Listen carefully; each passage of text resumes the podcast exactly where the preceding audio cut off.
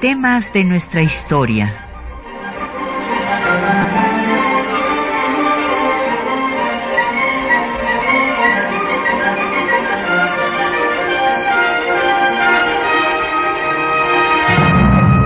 Un espacio que difunde el conocimiento del pasado para comprender nuestro presente. Programa a cargo de la maestra Patricia Galeana.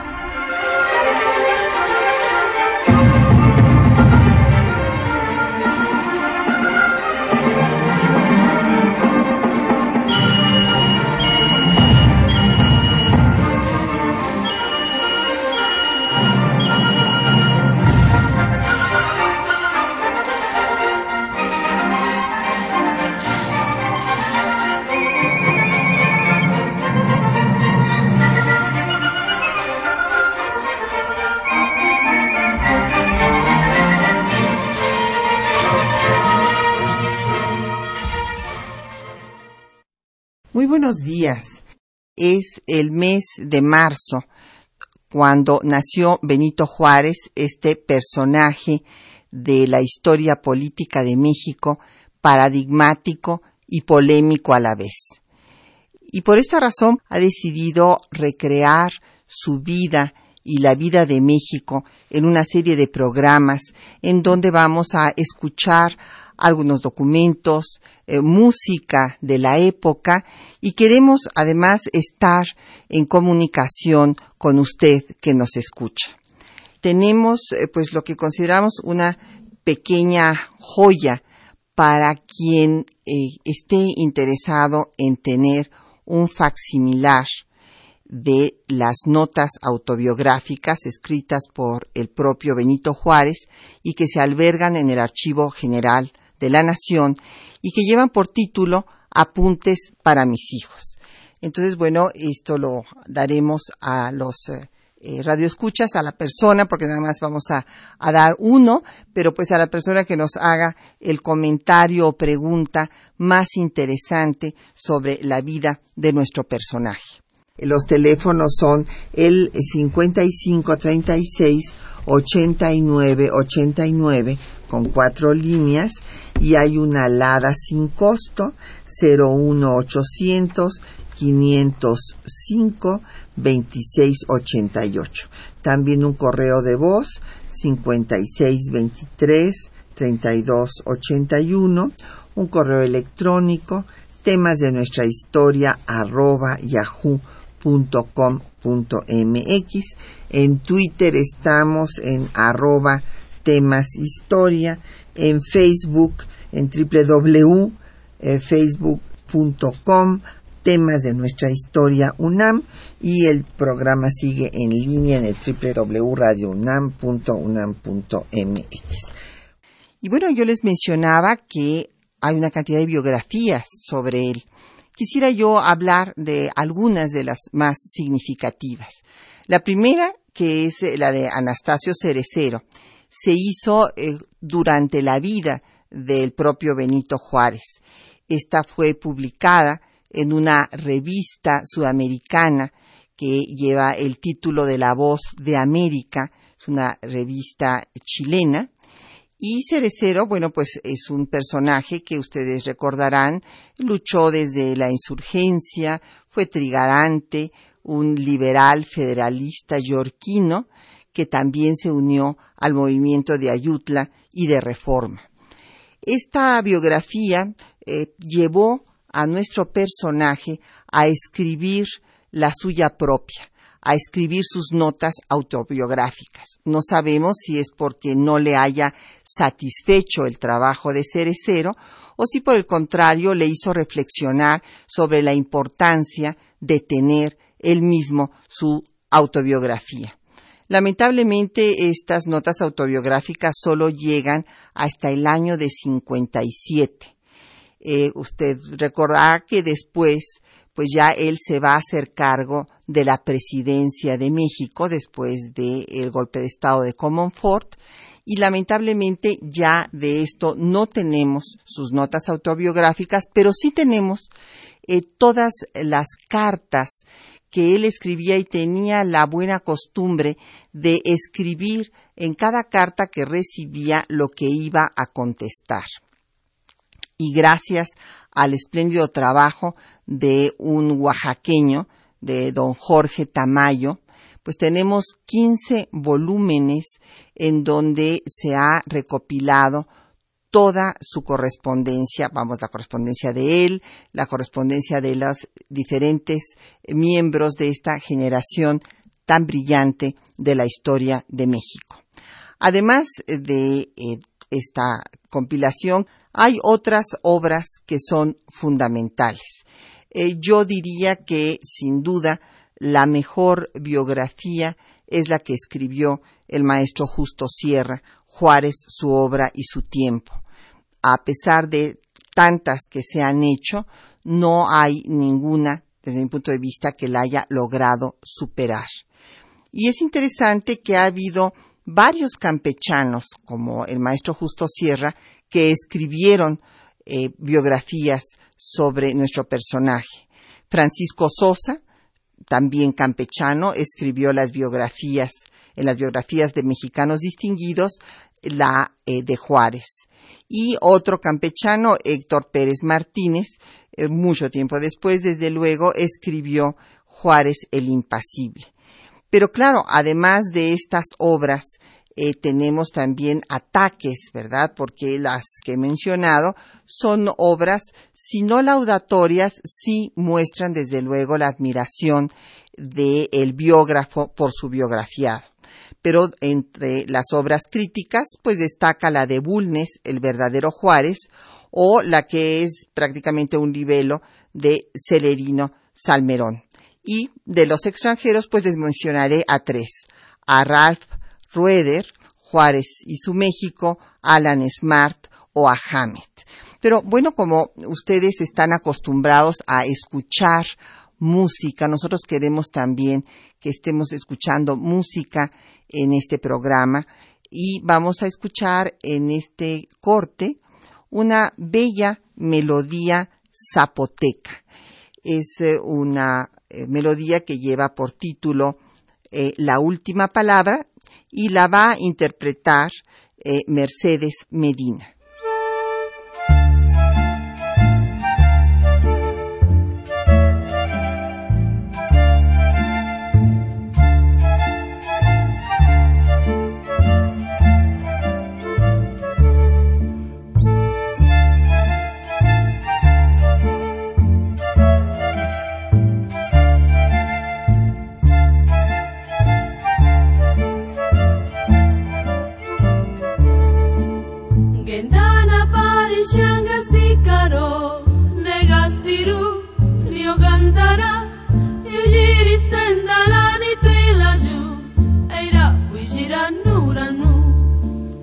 Indala pali shanga sikano negastiru niogandara iranula famushi daftidu neiranu sabitulava napu ke gapu cielu kaditi napu cielu raguelina irodeira sabi.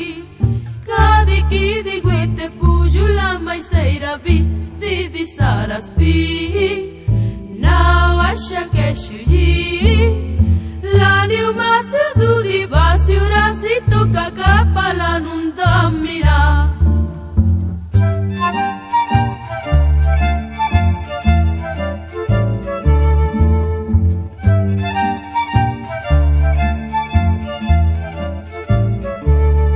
Ausente de ti voy a vivir mi vida mi pobre corazón, tuyo es, eres el ángel que del cielo vino a este mundo de pesares, a alegrar mi amarga juventud. Pero si por desgracia mueres o muero yo, allá en la otra mansión ante el Creador me uniré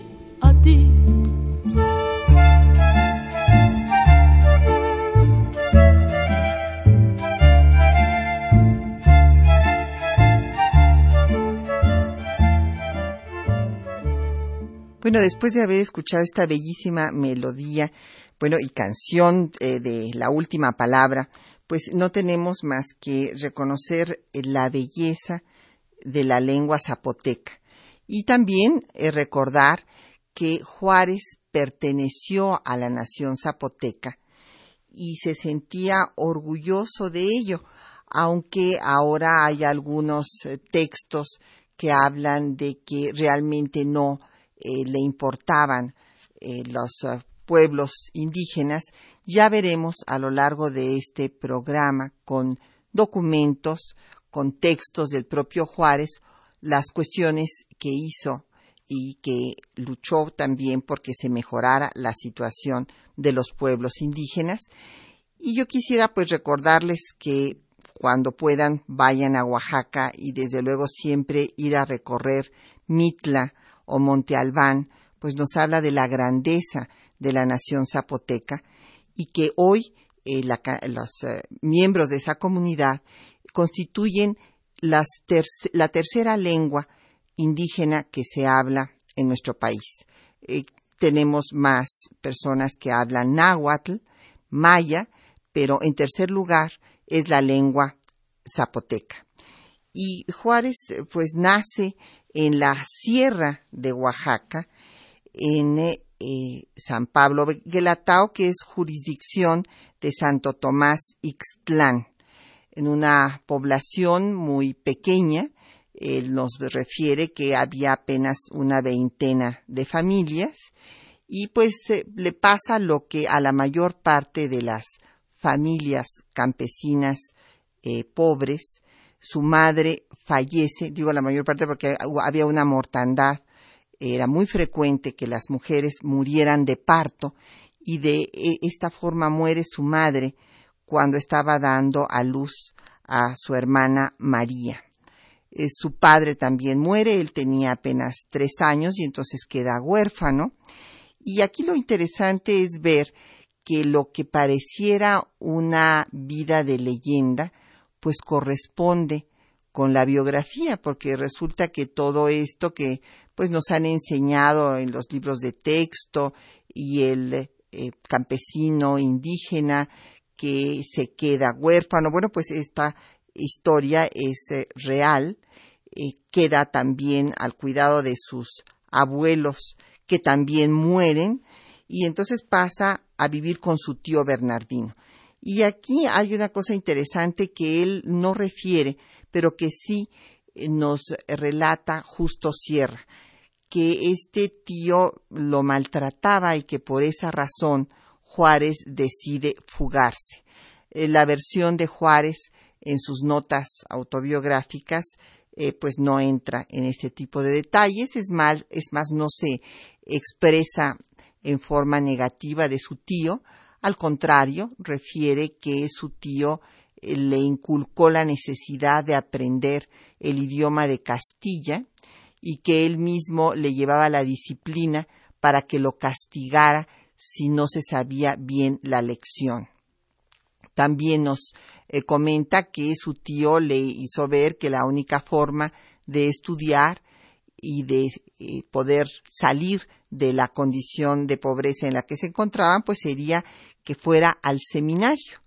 Y no, Juárez nos refiere que a él no le gustaba la posibilidad de ordenarse como sacerdote. Pero vamos a escuchar en voz del propio Juárez cómo refiere él su origen y estos primeros años de vida.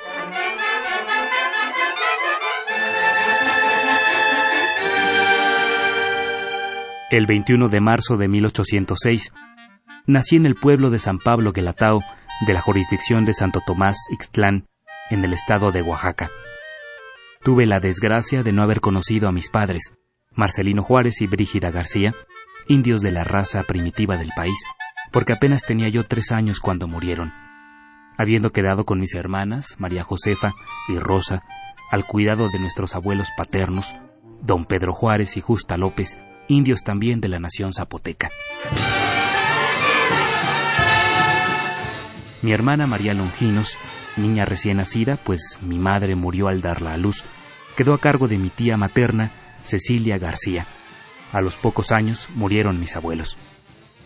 Como mis padres no me dejaron ningún patrimonio y mi tío vivía de su trabajo personal, luego que tuve uso de razón, me dediqué hasta donde mi tierna edad me lo permitía a las labores del campo. En algunos ratos desocupados, mi tío me enseñaba a leer, me manifestaba lo útil y conveniente que era saber el idioma castellano, y como entonces era sumamente difícil para la gente pobre, y muy especialmente para la clase indígena, adoptar otra carrera científica que no fuese la eclesiástica, me indicaba sus deseos de que yo estudiase para ordenarme.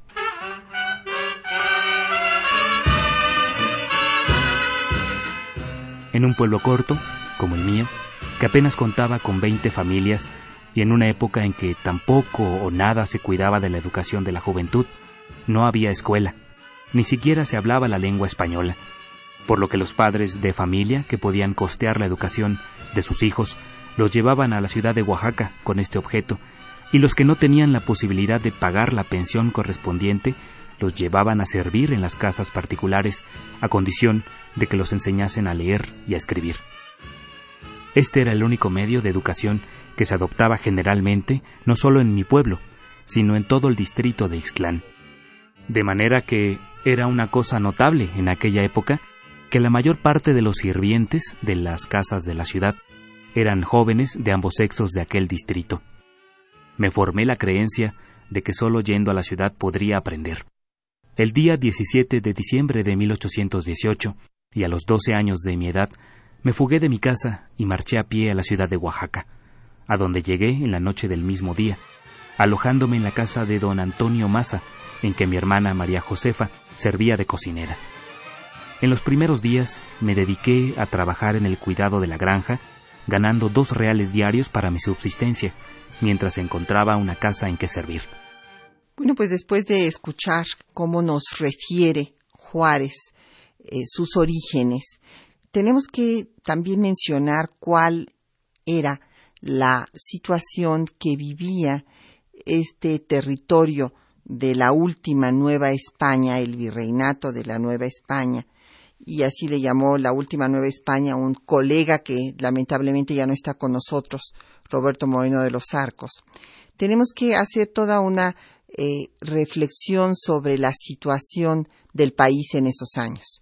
Acuérdense que estamos en 1806 cuando nace Juárez. Es un periodo difícil porque eh, la situación de España y también de la Nueva España van a verse sacudidas por la invasión primero napoleónica en 1808 y por la guerra de independencia de México. En este sentido, hay una cantidad de textos muy interesantes que me gustaría compartir con ustedes, pero entre ellos destaca la representación al rey, una de ellas, porque hizo varias, eh, don Manuel Abad y Queipo, en la que hablaba de la desigualdad social que se vivía en la Nueva España.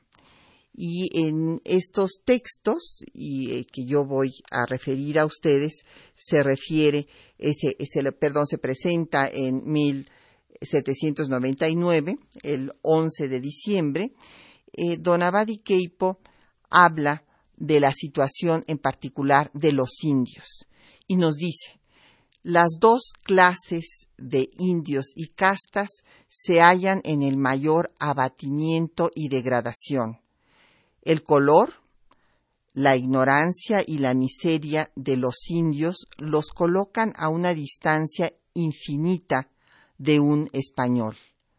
El favor de las leyes en esta parte les aprovecha muy poco y en todas las demás les daña mucho. Circunscritos en el círculo que forma un radio de seiscientas varas que señala la ley a sus pueblos, no tienen propiedad individual.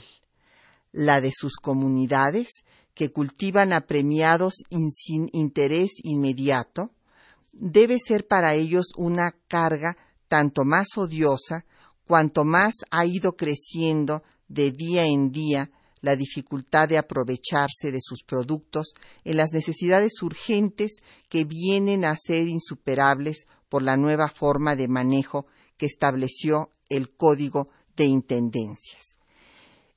Abadi Keipo continúa y habla ciertamente de que si no se cambia este estado de cosas, pues ciertamente el futuro no va a ser muy promisorio. Otro personaje también habla del tema de la desigualdad. Es Alejandro de Humboldt, este científico alemán que viene a estas tierras novohispanas en 1803 y que después en su ensayo político sobre el reino de la Nueva España vislumbra un movimiento social, un levantamiento social si esta desigualdad no se resuelve. El, clima estaba pues ya dado, la paja lista para arder, cuando viene la invasión napoleónica en 1808 y entonces eh, surgen toda la serie de reuniones, reuniones políticas que eh, empiezan pues a se empieza a reflexionar sobre este vacío de poder que se vive en el Imperio español cuando eh, en las pláticas de Bayona Napoleón hace que Fernando VII regrese la corona de España a Carlos IV y después él pone a su hermano José Botella para que sea quien gobierne España. En estas condiciones, en estas juntas, surgen diferentes ideas en las juntas políticas que se hacen en la Nueva España. Primero, eh, la idea de reunir recursos para ayudar a la metrópoli a que se libere de los franceses. Después hay otras ideas como el invitar al rey de España a que venga a gobernar aquí y otros más piensan en la importancia de la autonomía de estas tierras. En todos estos planes políticos, pues va a surgir pues la idea de independencia. Primero, de la autonomía pacífica, y este es el movimiento que encabezan Melchor de Talamantes, Primo Verdad, eh, Juan Francisco Azcárate y que terminará eh, con una represión y al cerrarse esta vía pacífica, pues vendrá la guerra insurgente. Y vamos a escuchar en este corte a un compositor de esta última Nueva España, a Juan Manuel Aldana, con un minueto que estamos seguras les va a gustar está eh, interpretado por la pianista Nadia Stankovic.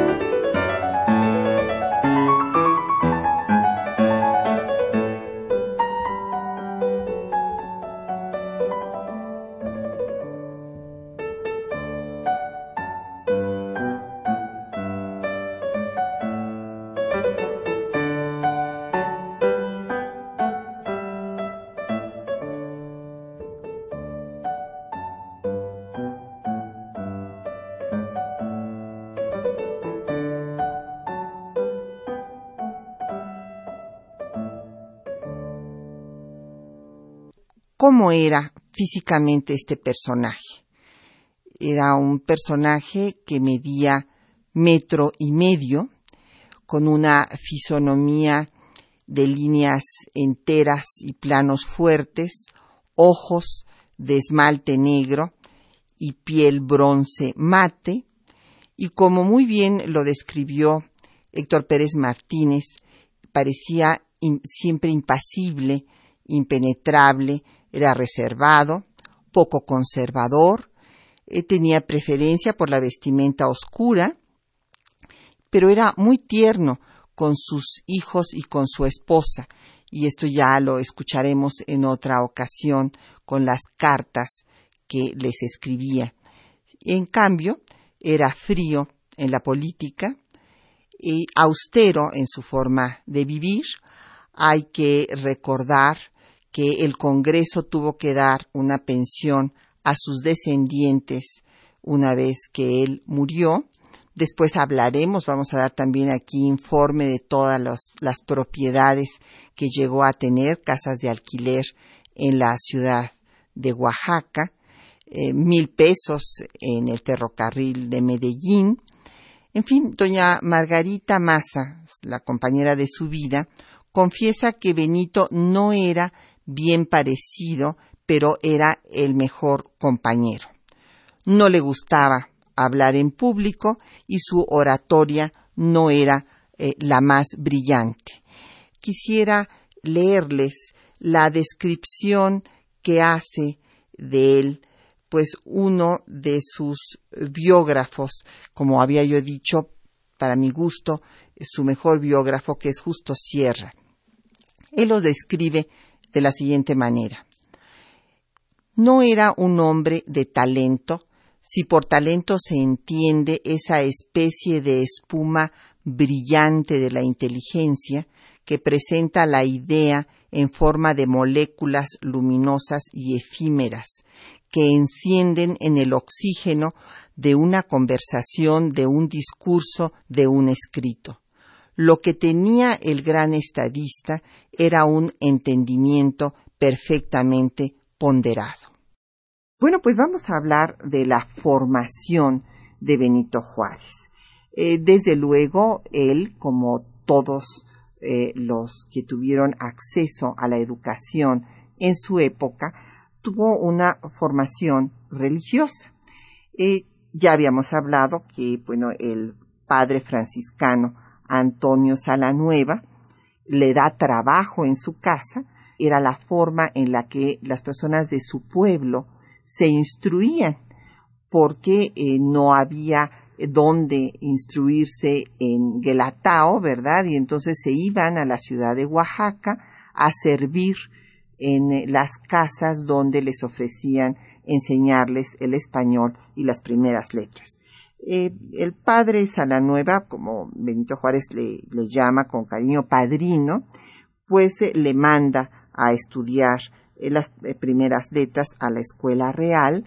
Después eh, escucharemos eh, parte de lo que don Benito dice de estos años.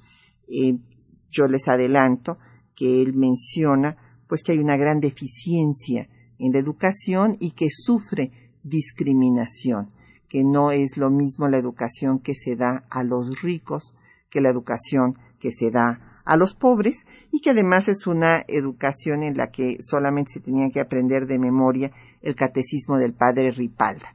Déjeme decirle que esa era la forma como se enseñó durante casi todo el siglo XIX, se seguía enseñando con el catecismo del padre Ripalda.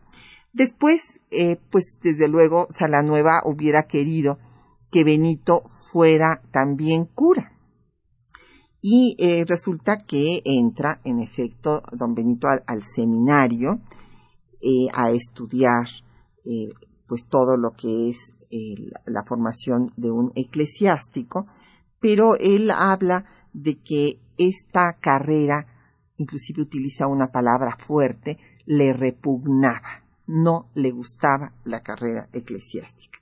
Además, dada su condición, pues eh, solamente podía aspirar a ser lo que se llamaba cura de misa y olla.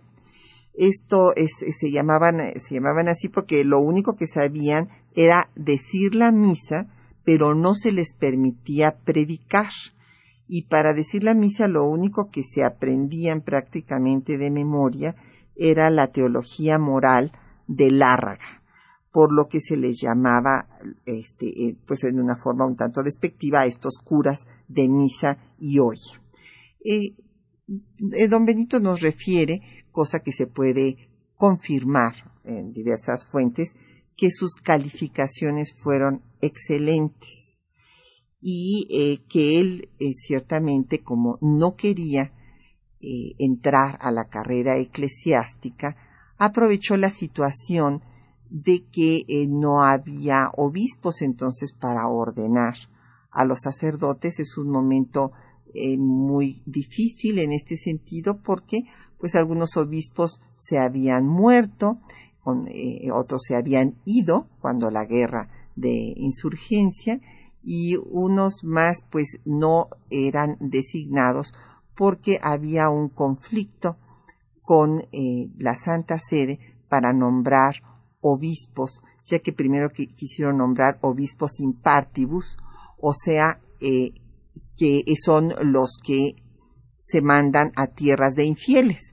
Y estos obispos, bueno, pues desde luego no eran los que, eh, consideraban los católicos mexicanos que merecía un país que era eh, pues católico y que había puesto en su constitución que no se toleraba ninguna otra religión más que la religión católica. Entonces, por esta razón eh, y por que a él no le gustaba la carrera eclesiástica, logró inscribirse en el Instituto de Ciencias y Artes de Oaxaca. Y bueno, esto va a ser una, eh, un giro en la formación de Juárez a la que vendremos a escuchar.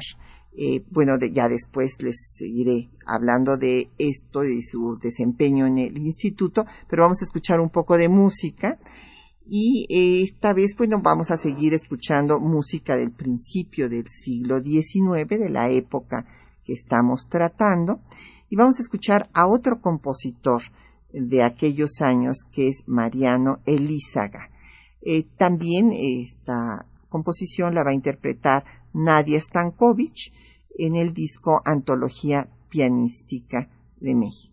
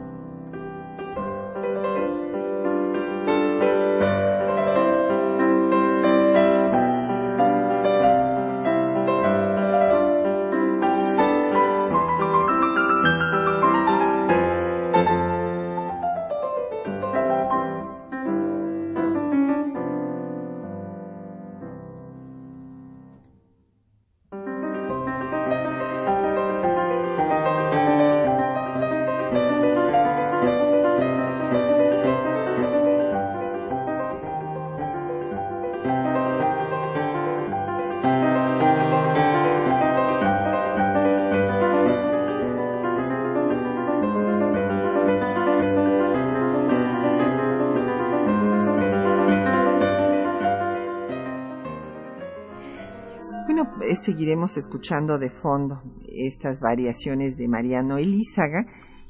Quisiera yo comentar con ustedes que en los apuntes para mis hijos, eh, Juárez va haciendo eh, algunas reflexiones en torno a la historia del país. En cuanto a la independencia, es interesante que él menciona cómo ésta se inició gracias, desde luego, a Hidalgo, con un puñado de indígenas armados. O sea, textualmente habla de que son indígenas armados los que apoyan el movimiento insurgente de Hidalgo. Y quiero hacer este hincapié porque eh, por ahí en este bicentenario han estado saliendo algunos escritos, evidentemente como decía Cosío Villegas, si no fuera un gran personaje no nos estaríamos ocupando de él, y sigue siendo tema de polémica, y algunos eh, escritores han publicado textos diciendo que, bueno, pues que en realidad él dejó de ser indígena, porque, bueno, me imagino que sí, en efecto, se occidentalizó y además de hablar zapoteca y hablar español, habló latín y francés. Pero esto no quiere decir, y ya lo veremos a lo largo de esta serie de programas, que hubiera eh, eh, renegado de su origen zapoteca. Al contrario, entonces exalta pues a estos indígenas armados, que son los que hacen la guerra insurgente con Hidalgo. Lo que llama la atención es que no menciona a Morelos, por ejemplo, y sí menciona a Guerrero, a Bravo, y después hace alusión a Iturbide y a cómo abusó del poder nombrándose emperador. También nos refiere la importancia, y aquí vendría a cuento el comentario de don Víctor Arce, la importancia de la masonería en esos primeros años de vida independiente. Cómo, eh, la verdad, la masonería hizo las veces de organizaciones políticas, las logias fueron eh, realmente partidos y así se refiere eh, Benito Juárez. Habla del partido monárquico conservador escocés, que centraliza el poder y que defiende los privilegios de las clases altas y por otra parte habla del partido republicano, del partido yorquino que defiende al federalismo. Y hay otros comentarios muy interesantes que hace de esta etapa de la vida independiente de México, como es una crítica a la Constitución de 1824, esta primera Constitución federal, y él dice que en realidad en el fondo triunfaron los centralistas, puesto que eh, las comandancias generales anulaban la autonomía de los estados, que en realidad esta constitución no había sido más que una transacción entre el progreso y el retroceso. Y después sigue refiriéndonos su vida. Y aquí yo quisiera eh, pues hacer hincapié en la importancia que tuvo para Juárez su, eh, sus estudios en el Instituto de Ciencias y Artes. Este instituto en el que, alejado del dogmatismo del seminario, como él mismo dice, se pudo formar, pues desde luego ya en una eh, ideología liberal, en lo que eh, la sociedad oaxaqueña llamaba casa de prostitución. O sea, se les llamaba eh, libertinos tanto a los maestros como a los alumnos, precisamente porque era un centro en el que no se enseñaban cuestiones religiosas. Ahí eh, él comenta cómo al ser excomulgados por la sociedad en general, estos estudiantes y maestros del Instituto de Ciencias y Artes, pues hubo muchos desertores, pero el que, pues de los que se permaneció fue el propio Benito Juárez, que eh, fue maestro, bueno, en primer lugar fue el primer abogado que se tituló del instituto, se tituló también con todos los honores y eh, la tesis que defendió se refirió al régimen de la propiedad y él después se convirtió en maestro, fue maestro de física, maestro de derecho civil, derecho canónico, derecho patrio y derecho romano. Después sería el secretario y el director del mismo instituto. Pero vamos a escuchar eh, en las propias palabras de don Benito cómo refiere él eh, su acceso a la educación y sus experiencias en la formación que tuvo en la Escuela Real de Primeras Letras.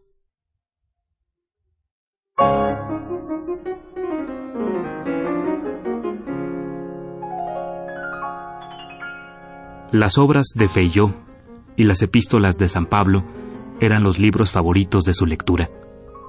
Este hombre se llamaba don Antonio Salanueva, vestía el hábito de la Orden Tercera de San Francisco me recibió en su casa ofreciendo mandarme a la escuela para que aprendiese a leer y a escribir. De este modo, quedé establecido en Oaxaca un 7 de enero de 1819. En las escuelas de primeras letras de aquella época nos enseñaba la gramática castellana, leer, escribir y aprender de memoria el catecismo del padre Ripalda era lo que entonces formaba el ramo de instrucción primaria. Era cosa inevitable que mi educación fuese lenta y del todo imperfecta. Hablaba yo el idioma español sin reglas y con todos los vicios con que lo hablaba el vulgo. Ansioso de concluir pronto mi rama de escritura, pedí pasar a otro establecimiento creyendo que de este modo aprendería con más perfección y con menos lentitud.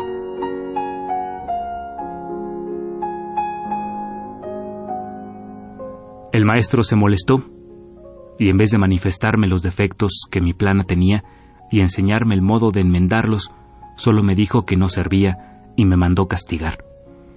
Esta injusticia me ofendió profundamente, no menos que la desigualdad con que se daba la enseñanza en aquel establecimiento que se llamaba la Escuela Real. Pues mientras el maestro en un departamento separado enseñaba con esmero a un número determinado de niños que se llamaban decentes, yo y los demás jóvenes pobres, como yo, estábamos relegados a otro departamento, bajo la dirección de un hombre que se titulaba ayudante y que era tan poco a propósito para enseñar y de un carácter tan duro como el maestro. Me resolví a separarme definitivamente de la escuela y a practicar por mí mismo lo poco que había aprendido para poder expresar mis ideas por medio de la escritura, aunque fuese de mala forma. Entretanto, veía yo entrar y salir diariamente en el colegio seminario que había en la ciudad a muchos jóvenes que iban a estudiar para abrazar la carrera eclesiástica, lo que me hizo recordar los consejos de mi tío que deseaba que yo fuese eclesiástico de profesión. Además, era una opinión generalmente recibida entonces, no solo en el vulgo, sino en las clases altas de la sociedad, de que los clérigos, y aun los que solo eran estudiantes, sin ser eclesiásticos, Sabían mucho y de hecho observaba yo que eran respetados y considerados por el saber que se les atribuía. Esta circunstancia, más que el propósito de ser clérigo, para lo que sentía una instintiva repugnancia, me decidió a suplicarle a mi padrino, así llamaré en adelante a don Antonio Salanueva, porque me llevó a confirmar a los pocos días de haberme recibido en su casa para que me permitiera ir a estudiar al seminario, ofreciéndole que haría todo esfuerzo para hacer compatible el cumplimiento de mis obligaciones en su servicio con mi dedicación al estudio a que me iba a consagrar. Como aquel buen hombre era, según dije antes, amigo de la educación de la juventud, no solo recibió con agrado mi pensamiento, sino que me estimuló a llevarlo a efecto diciéndome que, teniendo yo la ventaja de poseer el idioma zapoteco, mi lengua natal, podía, conforme a las leyes eclesiásticas de América, ordenarme a título de él, sin necesidad de tener algún patrimonio que se exigía a otros para subsistir mientras obtenían algún beneficio.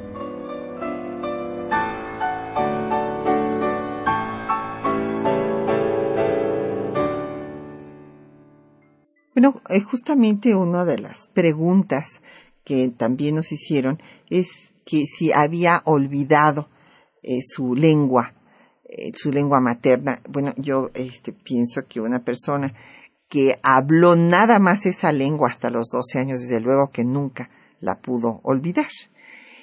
Pero bueno, ya habíamos avanzado eh, de su formación, después del seminario, cómo ingresó al instituto, cómo llegó a ser su director y había yo mencionado su tesis que fue muy interesante sobre el régimen de propiedad, pero también hay otros trabajos eh, relacionados con el tema jurídico que él va a escribir en aquellos años y que me parece muy importante compartirlos con ustedes.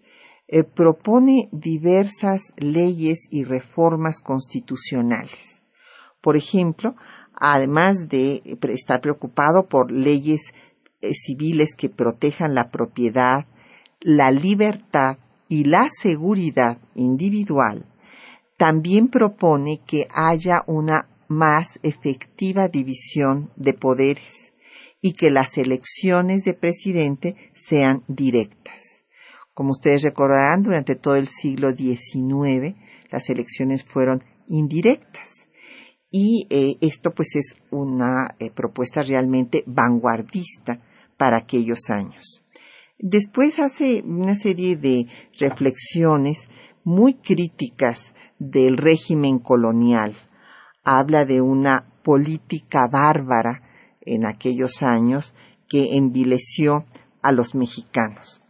Y bueno, además de su formación como abogado, ahí en el Instituto de Ciencias y Artes, y yo quisiera recordar que una de sus lecturas eh, de cabecera, eh, según su biógrafo que para mí es el que más lo, comprendió, lo conoció y escribió la obra más completa de su vida, Justo Sierra, dice que su libro de cabecera fue El México considerado como nación independiente y libre de Mariano Otero.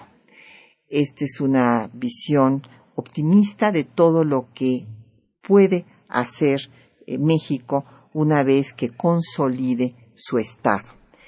Y bueno, aquí pasaríamos al comentario que nos había hecho don Víctor Arce de la importancia de su formación como masón. Y bueno, en efecto, él ingresa a la masonería en enero de 1847 y eh, asume el nombre de Guillermo Tell este es un dato muy interesante porque este era un héroe popular, ¿verdad? Ustedes recordarán, este eh, suizo del siglo XIV que por no eh, respetar la autoridad de los Habsburgo precisamente es condenado a flechar una manzana en la cabeza de su hijo.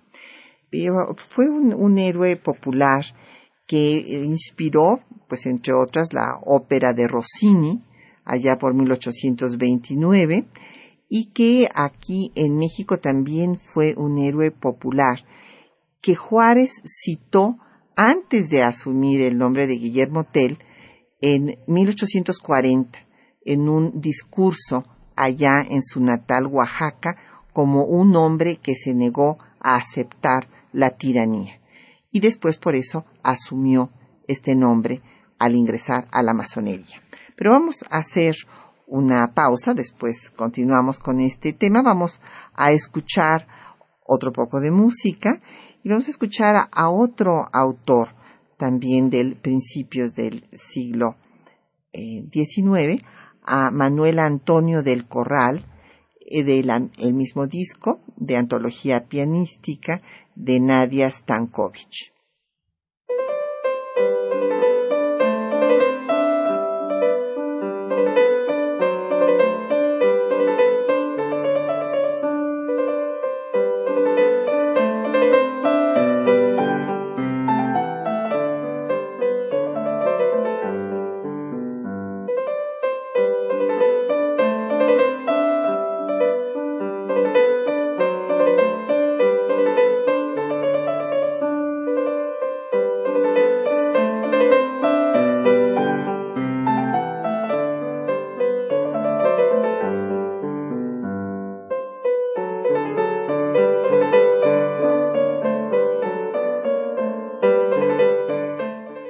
Es importante eh, reflexionar sobre cómo su ingreso a la masonería eh, ciertamente va a ser muy importante en este eh, rito nacional mexicano que es al que él ingresa, fundado en 1825 y que va a, a, tener la gran logia de la Ciudad de México denominada La Luz, pues van todos estos masones a defender la libertad de conciencia, de razón, la tolerancia, la igualdad frente a la ley, y bueno, todo esto sería mal visto por eh, la Iglesia Católica. Y no tendrían los masones la bendición de la iglesia y esto pues les va a traer después eh, muchos conflictos, inclusive movimientos que pidan la supresión de la masonería. Pero ya de estos temas y de otra etapa formativa muy importante que tendrá Juárez hablaremos en, sesiones posteriores, pero eh, solo cabe recordar que la formación eh, religiosa para Juárez fue muy importante, nunca abandonó el credo católico, si bien supo distinguir eh, su ejercicio político de sus sentimientos religiosos. Pues eh, nos tenemos que despedir. Esperamos que haya sido de su agrado este primer programa del México de Juárez y que nos manden sus comentarios al correo electrónico temas de nuestra historia todo en minúscula sin espacio arroba yahoo.com.mx y que nos escuchen dentro de ocho días en el siguiente programa de esta serie.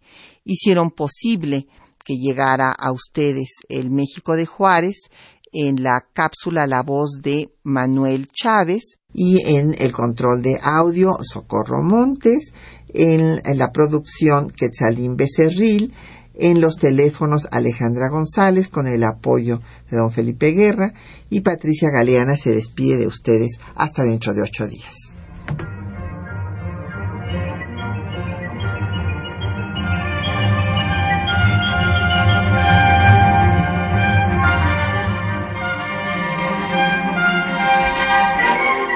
Temas de nuestra historia